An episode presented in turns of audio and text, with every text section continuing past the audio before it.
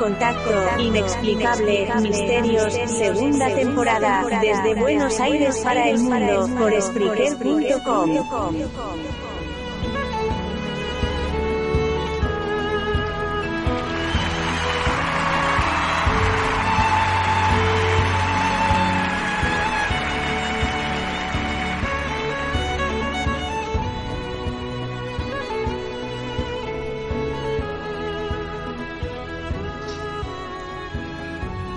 Buenas noches amigos del misterio.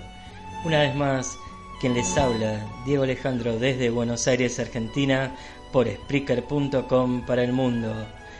Nuestro quinto programa de la segunda temporada, pero en realidad nuestra transmisión número 35, desde comenzamos hace un par de años con este tu encuentro con el misterio a través de Spreaker.com a través de Evox, a través de FM Player, a través de Audiobox y repetidoras.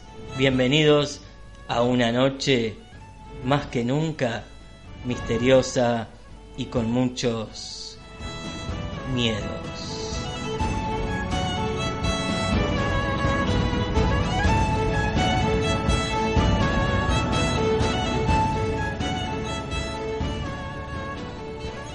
Primeramente, antes de comenzar, eh, dedico este programa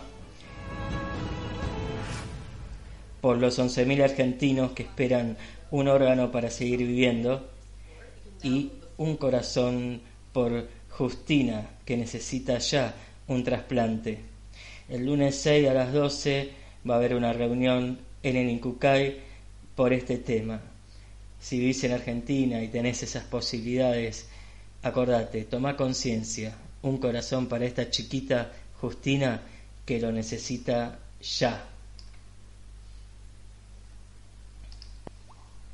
Comunicate con nosotros a contacto misterio 18 arroba gmail.com. Búscanos en Facebook en Contacto Inexplicable Misterio, en Twitter arroba dialbar77 y escuchanos en Spreaker.com, en FM Player en Evox y repetidoras.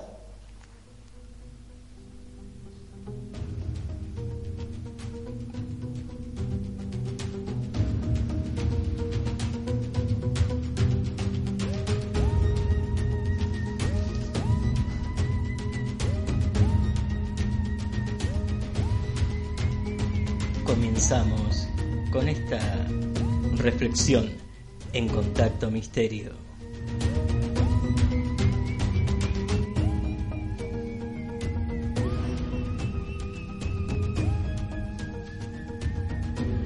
Dijo al pasar un extraterrestre, hay gente en la Tierra que a veces nos llama y hacen extrañas ceremonias que no comprendemos y no nos interesan.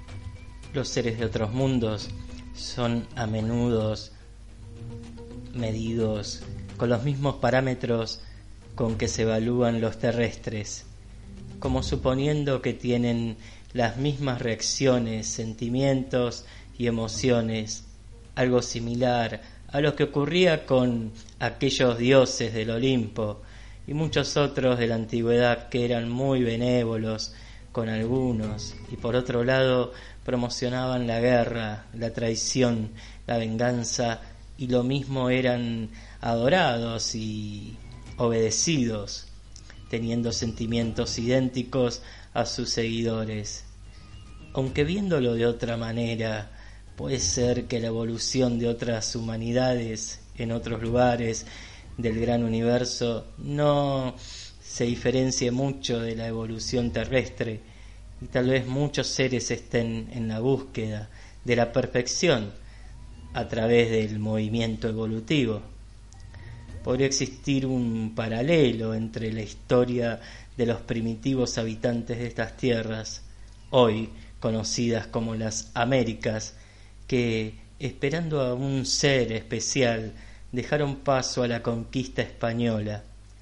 Ahora, no sea el caso de que llegue un colón del espacio y su séquito, y que crédulos o asustados habitantes de la Tierra sean sometidos de alguna forma aún no imaginada y acepten ser subyugados para poder sobrevivir y continuar existiendo doblegados y manejados por ultrasonidos, implantes cerebrales, dominación psicotrónica, satelital, invasión de los medios de comunicación, confusión por control mental, nuevas enfermedades, apariciones holográficas, realidad virtual, etcétera, pero a pesar de que todo esto ya existe y no viene del espacio exterior, habría que esperar algo más novedoso. Si estos seres tienen esa gran inteligencia y han logrado conquistar el hiperespacio, ya deben conocer la manera de utilizar alguna clase de materia o energía electromagnética, electroquímica u otra desconocida que les permite no usar combustibles limitados en sus viajes o sus vehículos están construidos con materiales adecuados para captar esos elementos, energías o materias que les faciliten el trayecto a través de los inconmensurables espacios y aparecer a donde y cuando quieren, o si no, utilizan los pasajes dimensionales. Otra opción puede ser que esos seres necesiten encontrar un nuevo mundo para su supervivencia y si tienen alta tecnología, nada les costaría barrer esta humanidad y todas las subespecies existentes. ¿O es que sienten cierto aprecio por el hombre mono? Sin embargo, si todo este misterio de ingenios volantes, luces extrañas, figuras humanoides, raptos y otras hierbas son productos de los experimentos de un pequeño grupo de hombres que, poseyendo la capacidad y los medios para hacerlo, se están riendo del resto de la humanidad. Es algo que tampoco tiene nada de alentador y nada de gracioso. Esta es nuestra reflexión de hoy en contacto misterio.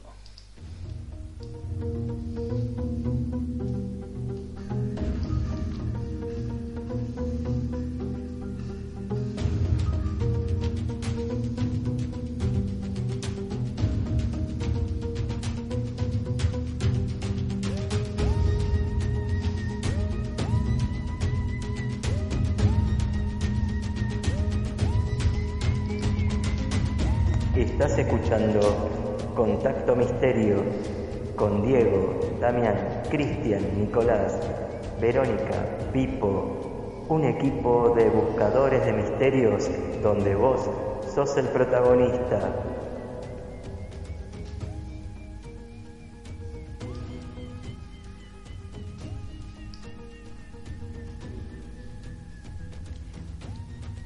Antes de ir con Damián Pérez y sus reflexiones en un planeta Marte que será nuestra futura Tierra, por todo lo que está pasando, así parece. Vamos a la música, vamos con Maxi Truso en. This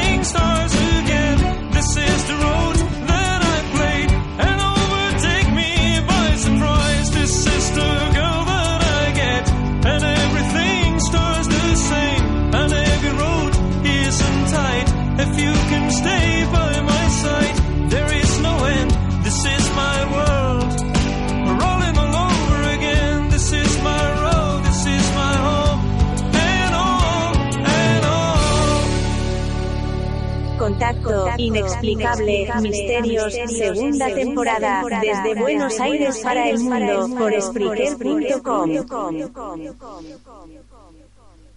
Seguimos.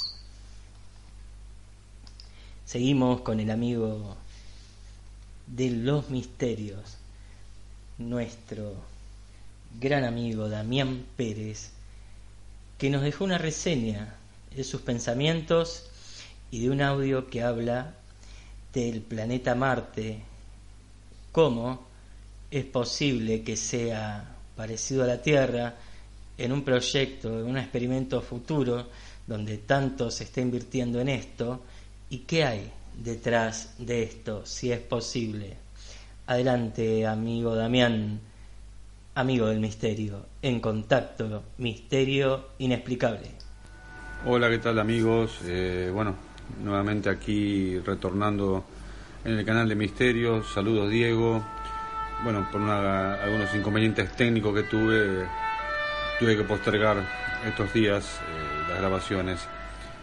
Hoy quería traer un tema que me pareció bastante interesante, que es el tema de que se está planificando de alguna manera eh, tratar de, terra- terraformar Marte eh, con algunos motivos capaz a futuro, bueno, como todos conocemos, bélicos. Pero bueno, yo creo que van a tener que escuchar este audio, así van a entender. Es un audio corto, pero creo que es bastante interesante. Y bueno, eh, como siempre creo, a ver si, si después sacamos conclusiones en, los chats y en la página del Facebook. Y bueno, y todos tengamos nuestros aportes con respecto a estos videos. Desde ya, bueno, gracias y nos encontramos al final del audio para, para charlar.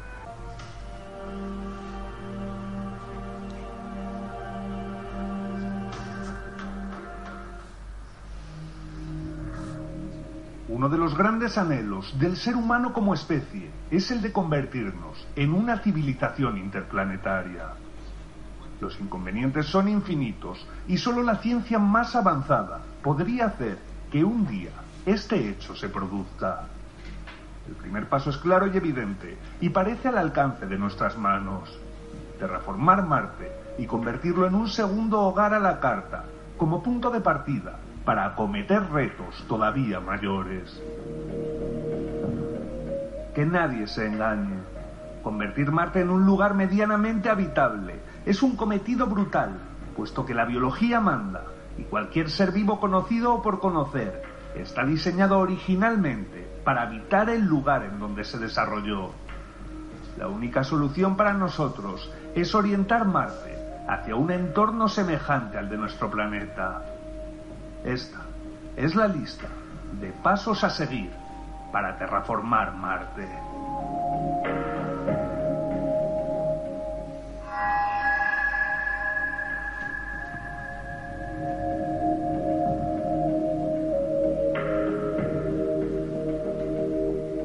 Aunque parezca básico, en la Tierra existe algo llamado gravedad que hay que vencer para alcanzar el espacio, y el costo es demoledor.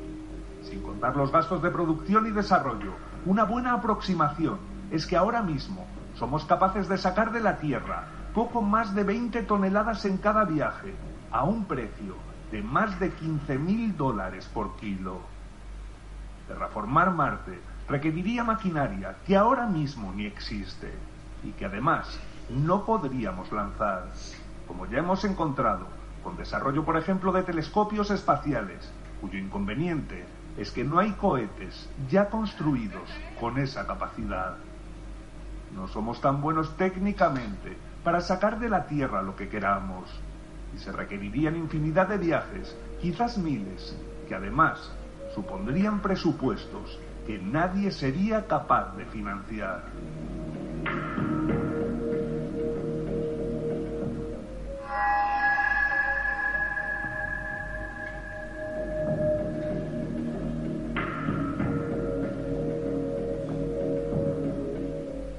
Primer gran paso para hacer Marte habitable sería la creación de una atmósfera densa, con un cierto efecto invernadero, que guardara el escaso calor del Sol para aumentar las gélidas temperaturas hasta unos límites aceptables. Para ello, la mejor opción sería liberar el dióxido de carbono presente en el planeta, y la solución más económica y la que más gusta a nuestra especie sería la de bombardear masivamente con armas termonucleares los polos del planeta rojo para causar que el CO2 helado pasara a forma gaseosa de una manera agresiva. Existen métodos más limpios que podrían usarse, como importar hidrocarburos de titán o estrellarle algún planetoide rico en amoníaco, pero mucho más lentos y caros. La opción más ecológica, pero inviable económicamente, sería instalar por miles grandes espejos en órbita, reflejando luz hacia los polos. Pero con lo que nos gustan las ojivas atómicas, apuesten por la primera.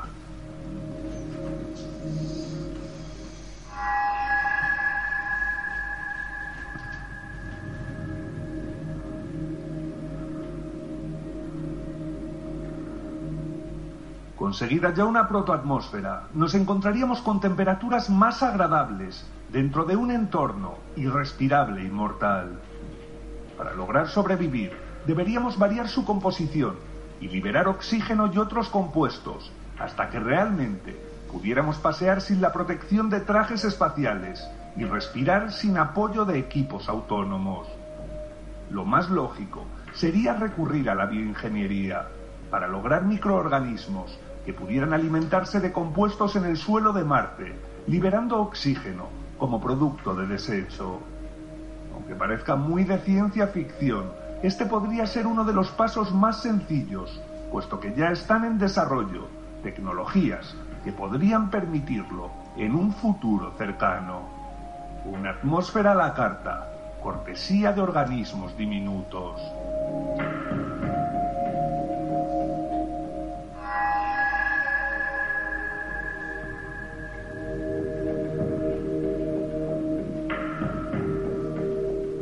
Todo esto está muy bien, pero cuenta con un problema épico de muy difícil solución. El núcleo de Marte hace mucho que dejó de girar y por tanto de crear un campo magnético que defendiera el planeta de la hostilidad del espacio. Nuestra nueva atmósfera podría ser barrida por el viento solar y nuestro cuerpo sufrir las invisibles y mortales agresiones de los rayos cósmicos.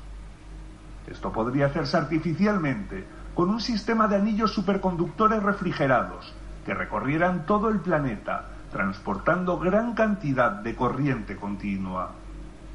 Otro método propuesto sería un escudo magnético, colocado a 320 radios marcianos de distancia, para desviar las partículas de alta energía lanzadas por el Sol.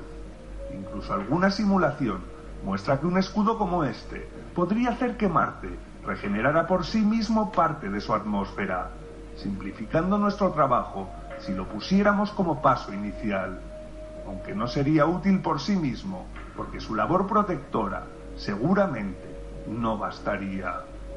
Siendo sinceros, nos faltan siglos para dominar un campo de tamaño planetario.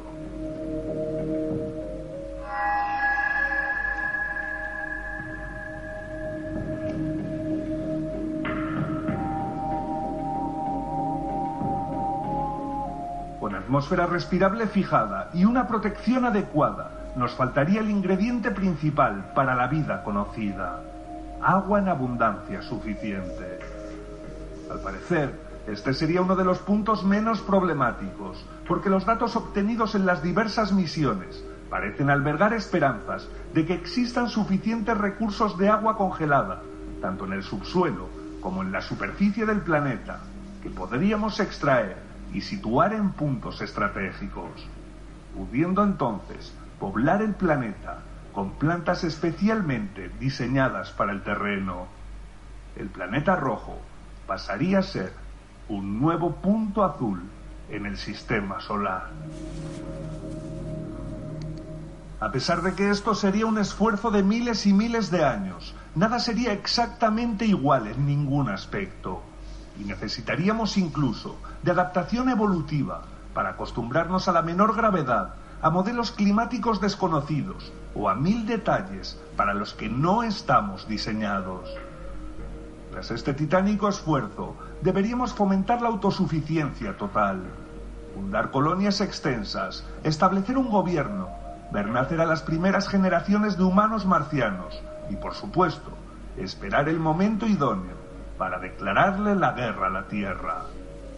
¿O algún ingenuo pensó que el motivo de todo esto no era montar el primer conflicto armado interplanetario?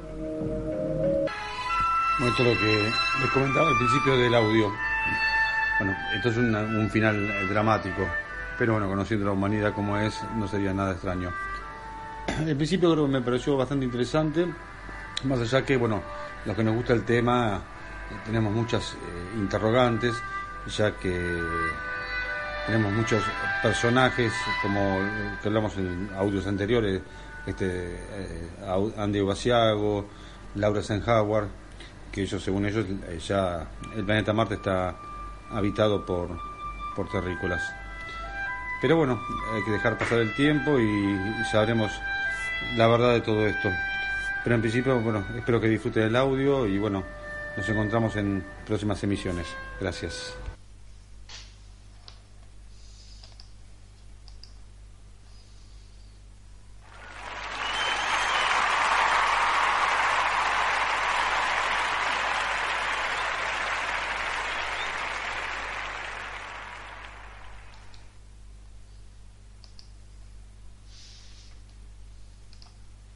Espectacular.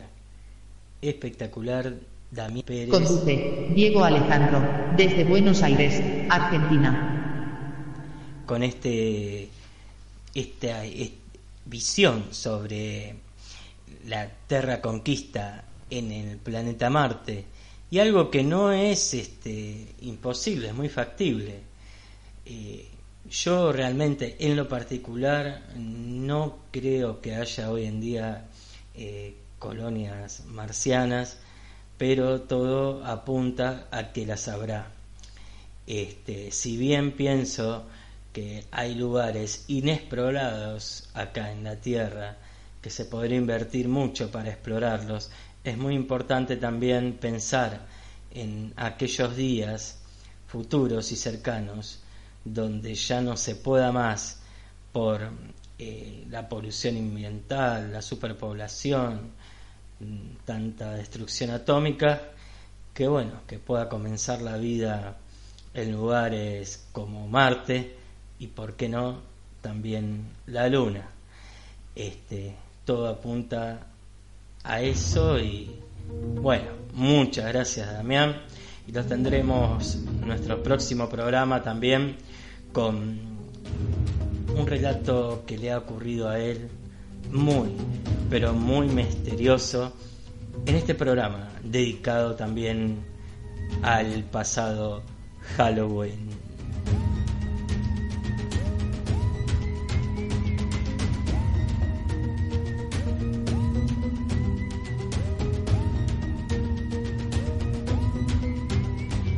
Y hablando de Halloween, amigos, eh, muchas gracias por los relatos, micro relatos de misterio que nos alcanzaron a el grupo Contacto Inexplicable.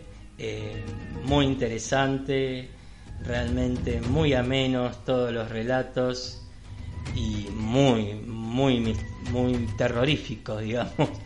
Eh, bastante miedito, digo, eh. no solo por el día 31, eh, la noche de brujas, sino por todos estos días que no han dejado de llegar y les agradezco mucho estos relatos de terror.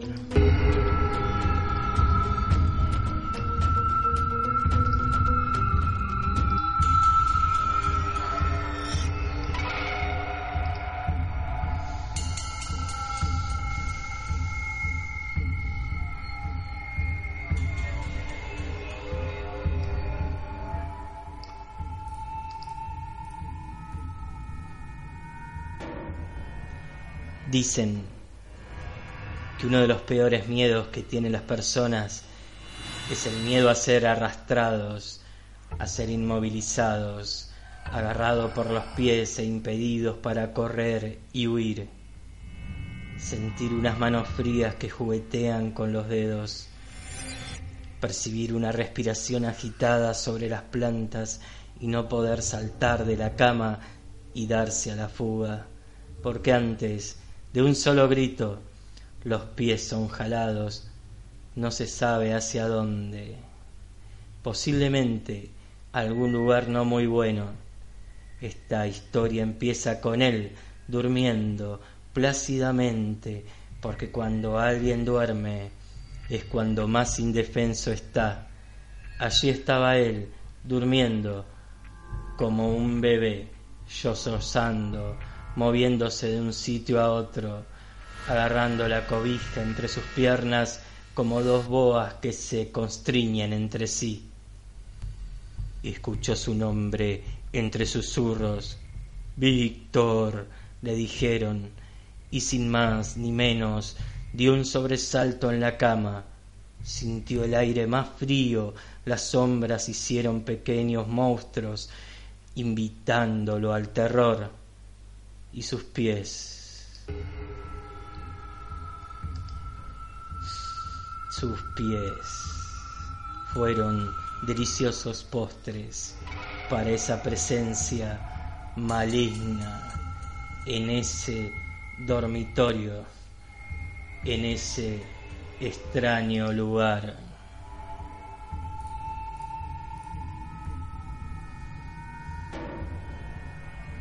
Así Gracias Pablo Walter por eh, este también micro relato de misterios y otros que han llegado. Pero bueno, vamos a ir con el destacado de nuestro amigo Cristian Méndez en un relato que prepárate Halloween un creepypasta que ocurrió en un lugar de Rusia y que él muy, pero muy bien, lo trae a contacto misterio y te lo relata. Adelante, Cristian Méndez.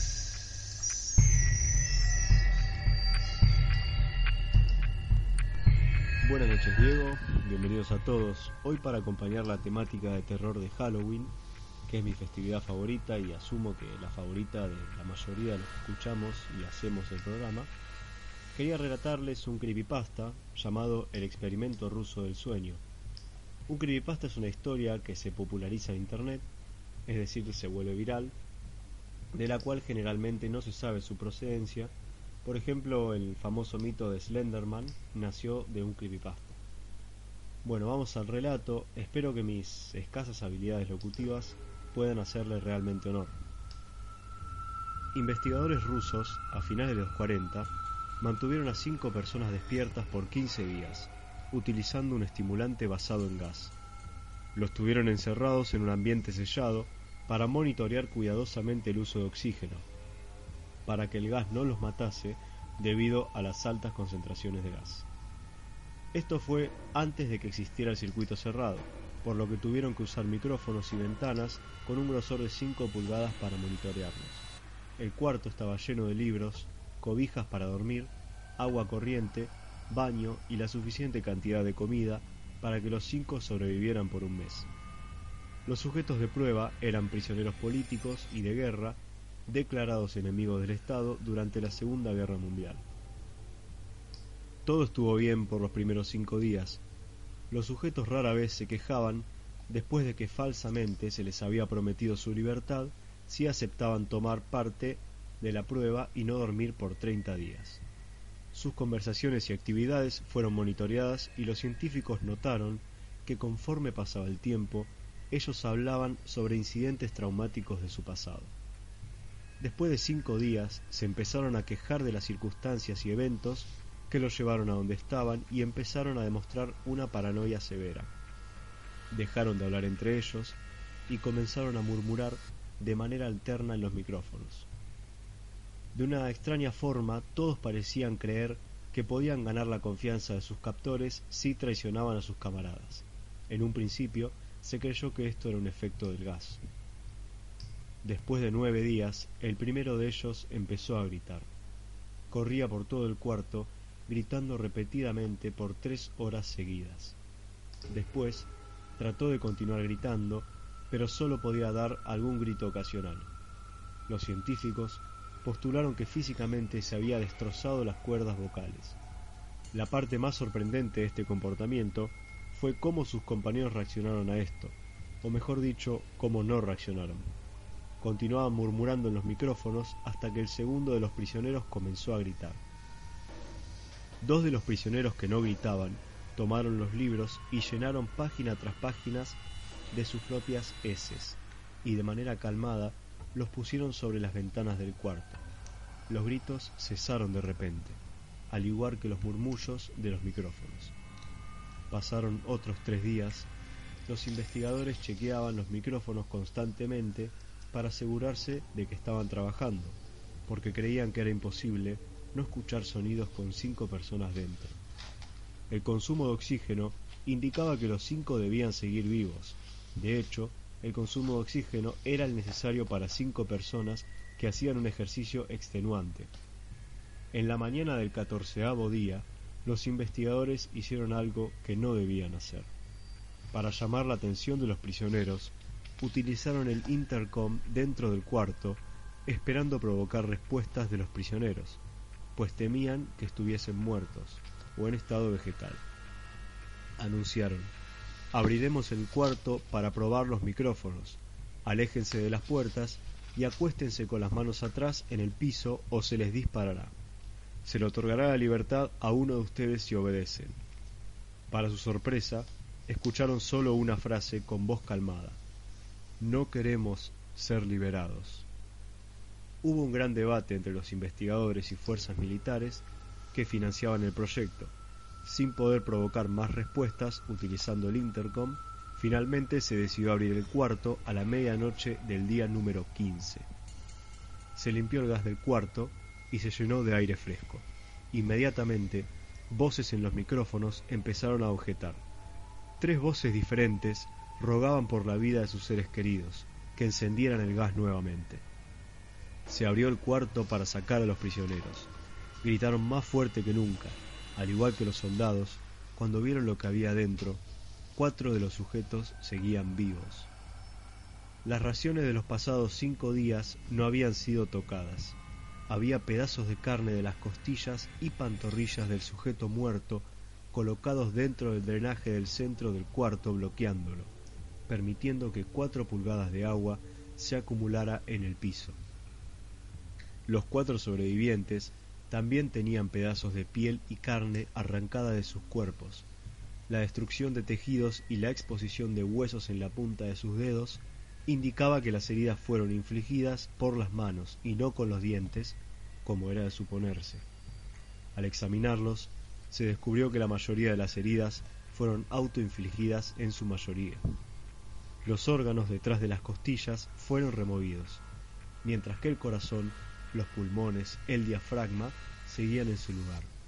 La piel y la mayoría de los músculos pegados a las costillas fueron arrancados, exponiendo a los pulmones.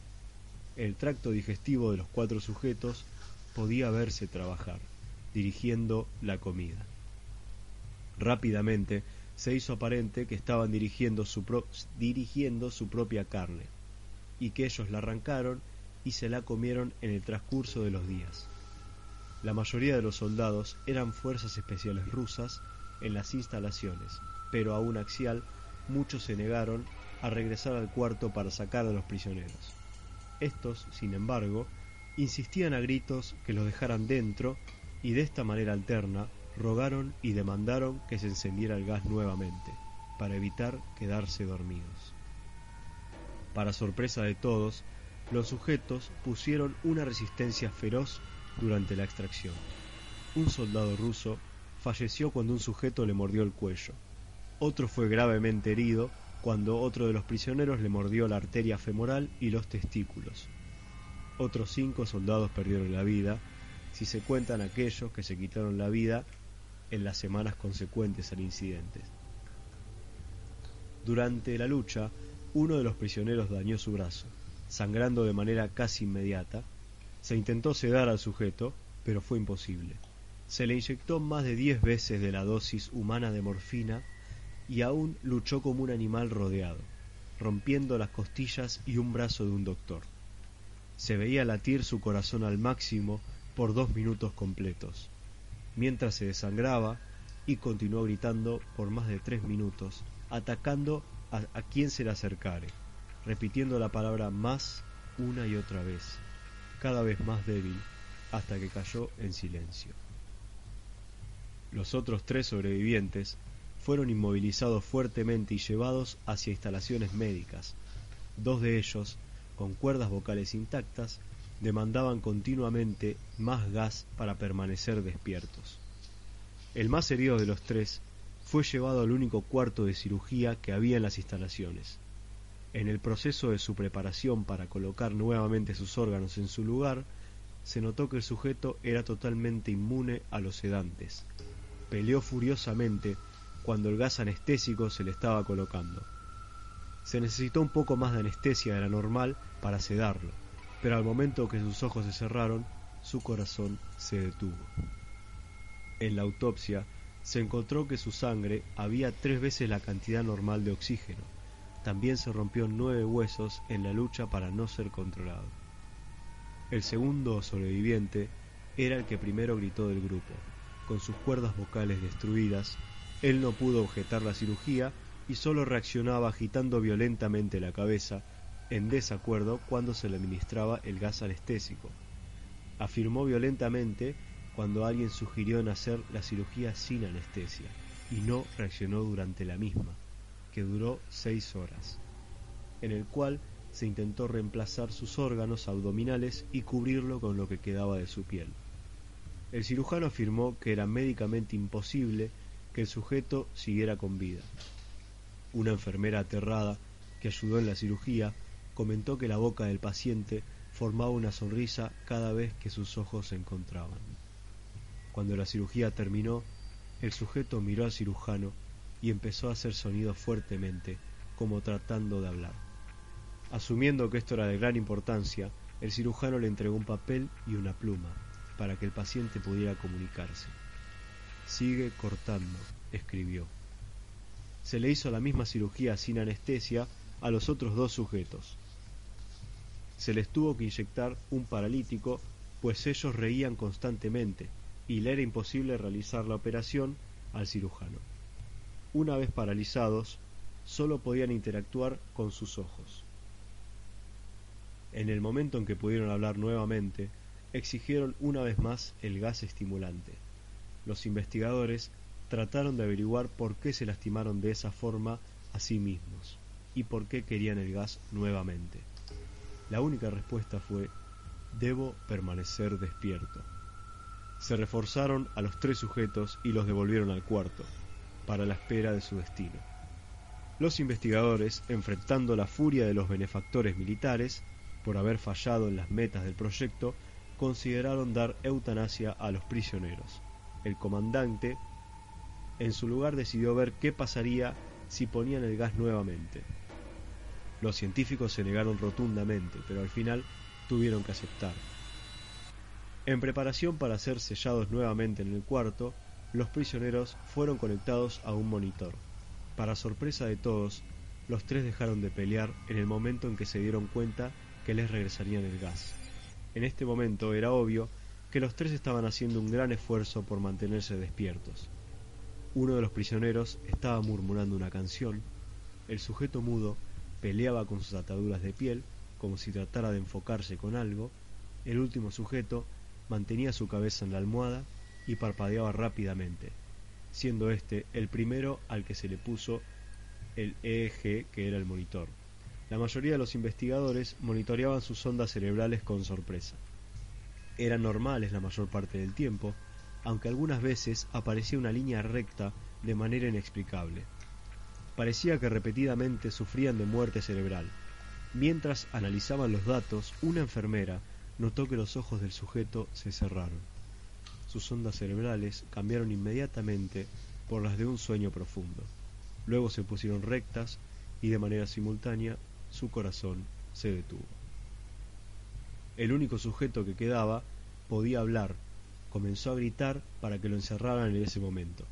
Sus ondas cerebrales mostraban la línea recta del sujeto que acababa de morir por quedarse dormido. El comandante dio la orden de sellar el cuarto con los dos prisioneros dentro, junto con tres de los científicos. Uno de los tres inmediatamente tomó un arma y abrió fuego contra el comandante, matándolo de un tiro entre los ojos. Después apuntó al prisionero mudo y le voló el cerebro. Apuntó al prisionero que quedaba vivo, mientras que los demás investigadores escaparon del cuarto. No me encerrarán con estas cosas, no contigo, le gritaba al prisionero que estaba atado a la cama. ¿Qué eres? Demandó. Necesito saber. El prisionero sonrió. ¿Tan fácilmente te has olvidado de mí? El prisionero preguntó. Somos ustedes, dijo. Somos la locura que está encerrada en todos ustedes, rogando por libertad en cada momento de tu vida, desde lo más profundo de tu mente animal. Somos aquello de lo que te escondes en tu cama todas las noches. Somos lo que duermes y silencias y paralizas cuando te vas a tu cielo nocturno, donde no te podemos alcanzar. El investigador hizo una pausa, apuntó al corazón del prisionero y disparó. El EEG mostró una línea recta mientras el sujeto débilmente murmuró, casi tan libre. Y con este final extraño nos despedimos. Les recomiendo buscar estas creepypastas por internet. Hay algunas que realmente vale la pena leer y perturban bastante. Nos vemos hasta la semana que viene. Chao.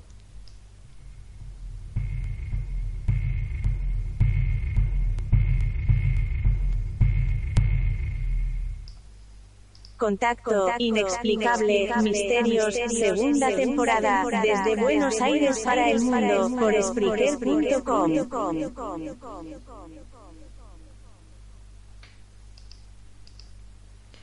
Muchas gracias, Chris Mende. Después de este baño de sangre y de locura, este ambiente a Halloween, en este programa de Contacto Misterio, nos relajamos un poquito con Oasis y Live Forever.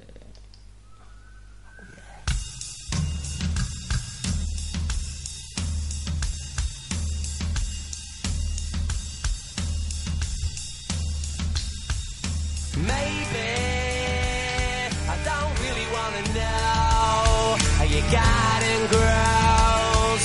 Cause I just wanna fly. Lately, did you ever feel the pain in the morning rain as it soaks you to the bone?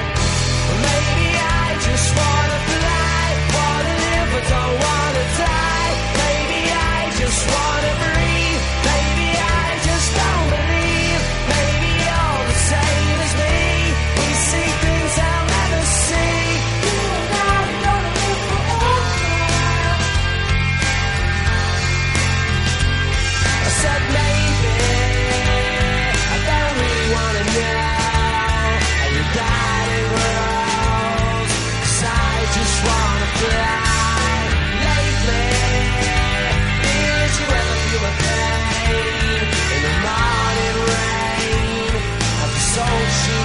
back.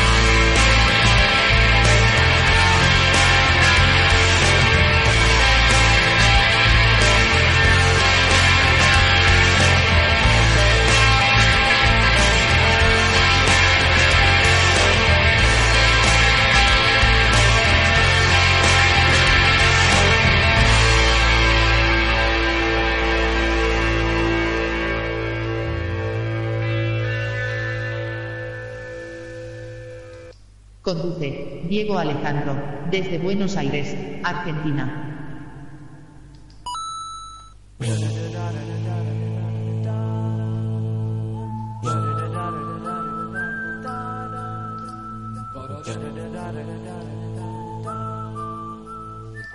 Seguimos en esta noche de domingo, en esta noche especial también dedicada a la semana de Halloween.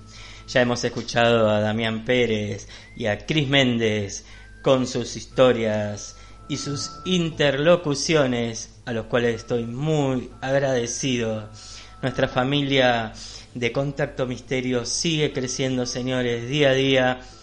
Y bueno, agradecidos también por el, el apoyo de los amigos de verdad, de los que siempre están y de los que no te quieren solamente por un proyecto o por cosas egoístas, sino por lo que sos, con tus eh, defectos, con tu forma de ser, los que siempre están ahí. Bueno, hablando de amigos, también eh, quiero felicitar a los amigos de Radio Aurora este, por el Café Gobs que están teniendo los viernes a las 19 horas. Bueno, lástima que a esa hora yo estoy saliendo a trabajar y no llego porque tengo como una hora de viaje hasta allá. Pero bueno, algún día pienso, espero ir. Y, bueno, y también Pablo Wirecon, que va a tener su programa de televisión con Aurora Omni. Eh, toda la suerte, toda la mierda para vos, Pablito, que bien te lo mereces, porque bueno, viste, da mucho fruto la planta buena. Saludos amigos, Vilancido, todos estos locos lindos del misterio. Ya pronto espero hablar con ustedes. Y bueno, seguimos acá en Contacto Misterio en esta noche especial. Y voy a pasar a hablar de fantasmas, ya que viene el caso, de mediums y de estas experiencias en el Rincón Oscuro. Adelante. En un sector de tu casa hay un lugar olvidado, un rincón donde mueren los recuerdos, un rincón donde los lamentos están presentes, un sombrío rincón donde aquellas almas esperan salir del abismo para encontrarse contigo. Te atreves a quedarte solo en el rincón oscuro.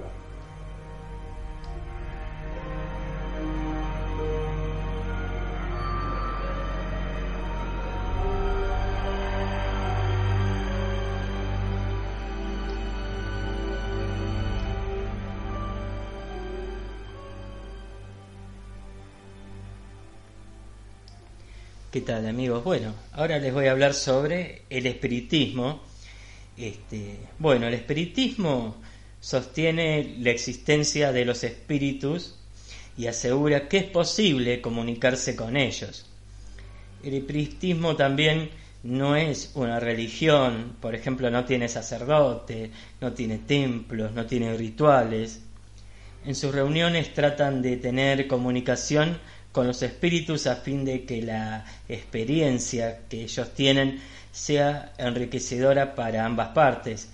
Sin embargo, parece que la práctica espiritista ha sido denostada durante las últimas décadas culpa de la realización de supuestos contactos mediúmicos en espectáculos teatrales y otros donde la estafa y el fraude era evidente en muchas ocasiones eh, pasaba esto. Por eso eh, hoy en, en este programa, Contacto Misterio, les hablo de este tema en particular contando estos contactos inexplicables con el más allá.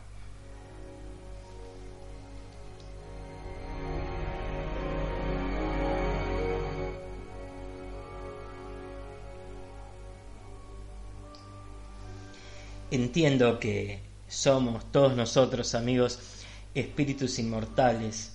Somos espíritus que tenemos un inicio, tenemos un recorrido y cuando tenemos suficiente experiencia, llegamos a un punto determinado donde aprendemos lo que tenemos que aprender y estamos anulando estas imperfecciones de la vida que nos acompañan ahora.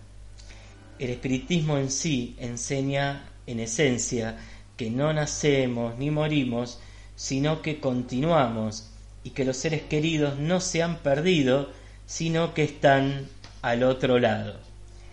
Así que me pregunto si todos nosotros somos mediums y esa percepción la tenemos apagada o encendida. Eh, por ejemplo, de chicos, de, niños, eh, tenemos esa amplitud de conciencia y esa pureza que nos lleva a conversar con amigos imaginarios y hasta con familiares muertos. ¿A quién no le ha pasado o conoce algún chico eh, que ha hablado de chicos con familiares muertos? Este, bueno, a mí me pasaba también que hablaba con mi abuelo cuando era chiquitito en el comedor a las 3 de la madrugada. Impresionante, ¿no? Hay varios tipos de fantasmas. Unos ayudan y otros en otro tiempo podrían ser llamados eh, ángeles. Tengo innumerables casos para contar eh, de este fenómeno eh, como ustedes ya les conté antes, desde la Dama de Blanco, que aparece en una casona en Recoleta, barrio de Buenos Aires, Argentina, hasta el caso del encapuchado de la carretera en España. Pero no quiero extenderme mucho porque el tiempo apremia acá en este podcast. Amigos, eh, que estamos todos unidos en esta noche de Halloween por el misterio, te digo, hay casos que las entidades te avisan de un peligro inminente, se pueden manifestar en cualquier lugar y hasta en los pies de nuestra cama, como contaba un relato de, de, un, de un lector que nos mandó al grupo de contacto.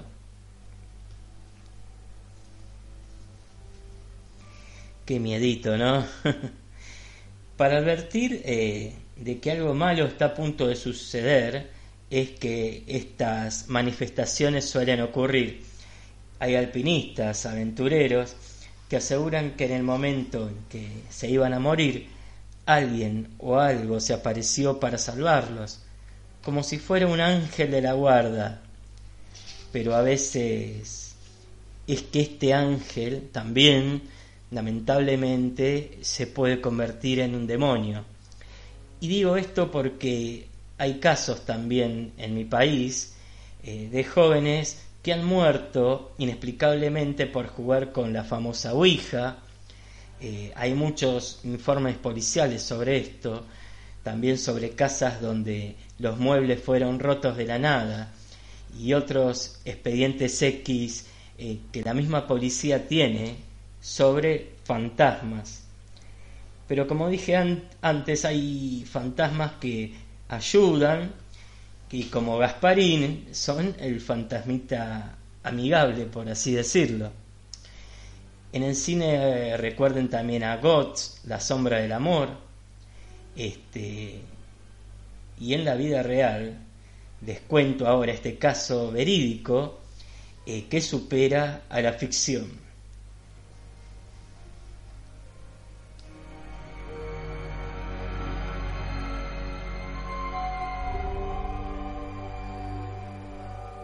Había un hombre trabajando en su oficina en New York. Eh, se llama Rodney Francesco. De golpe Rodney escuchó una fuerte explosión. Él estaba en un, en un piso muy alto de este edificio, así que de golpe empezó a bajar las escaleras. Se dio cuenta de que caían cosas del techo mientras iba bajando y se encontró absorto este muchacho en su trabajo. se lo encontró aislado al resto de sus compañeros en ese momento. Sus compañeros no se saben qué piso estaban y bueno, él empezó a bajar y en el piso 71 se dio cuenta de que iba a morir, que le llegó la hora.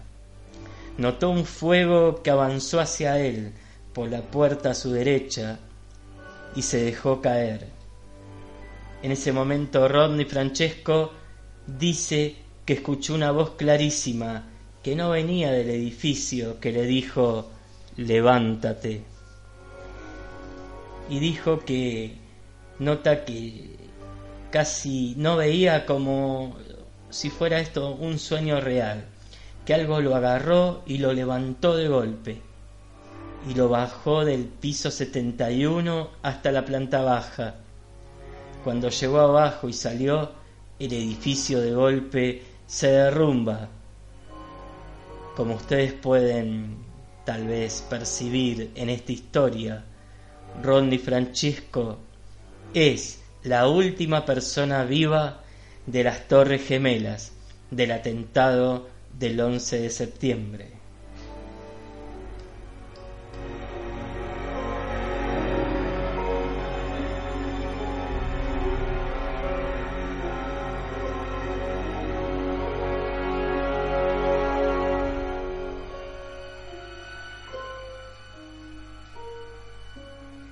Así que este hombre bajó 71 pisos con fuego que lo rodeaba de la peor destrucción y era prácticamente imposible haber pasado por algunos sitios según los peritos que investigaron el caso e inexplicablemente sobrevivió.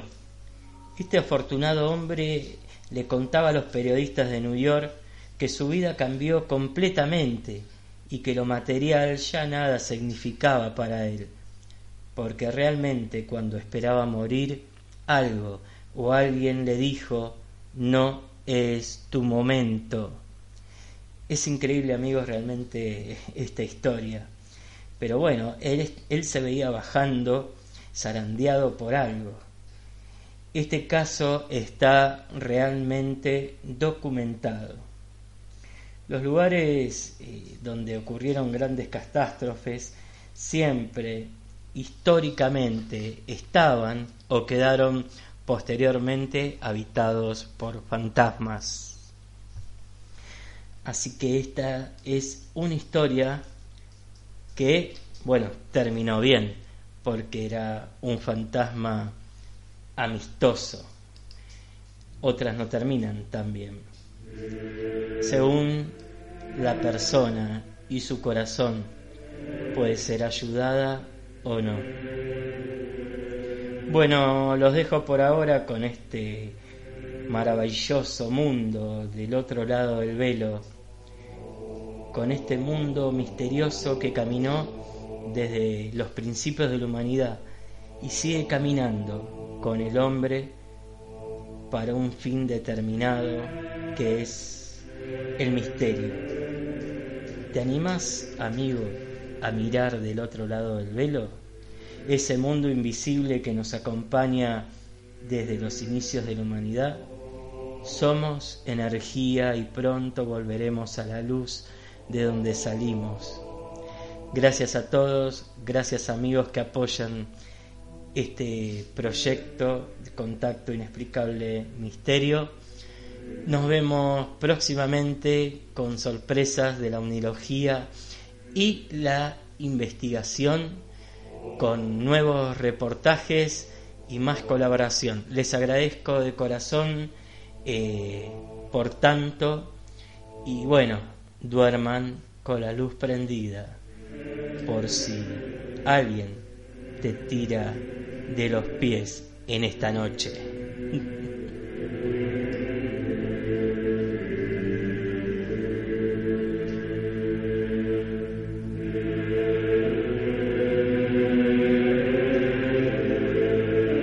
Contacto inexplicable, misterios, segunda temporada, desde Buenos Aires para el mundo, por Spreaker.com.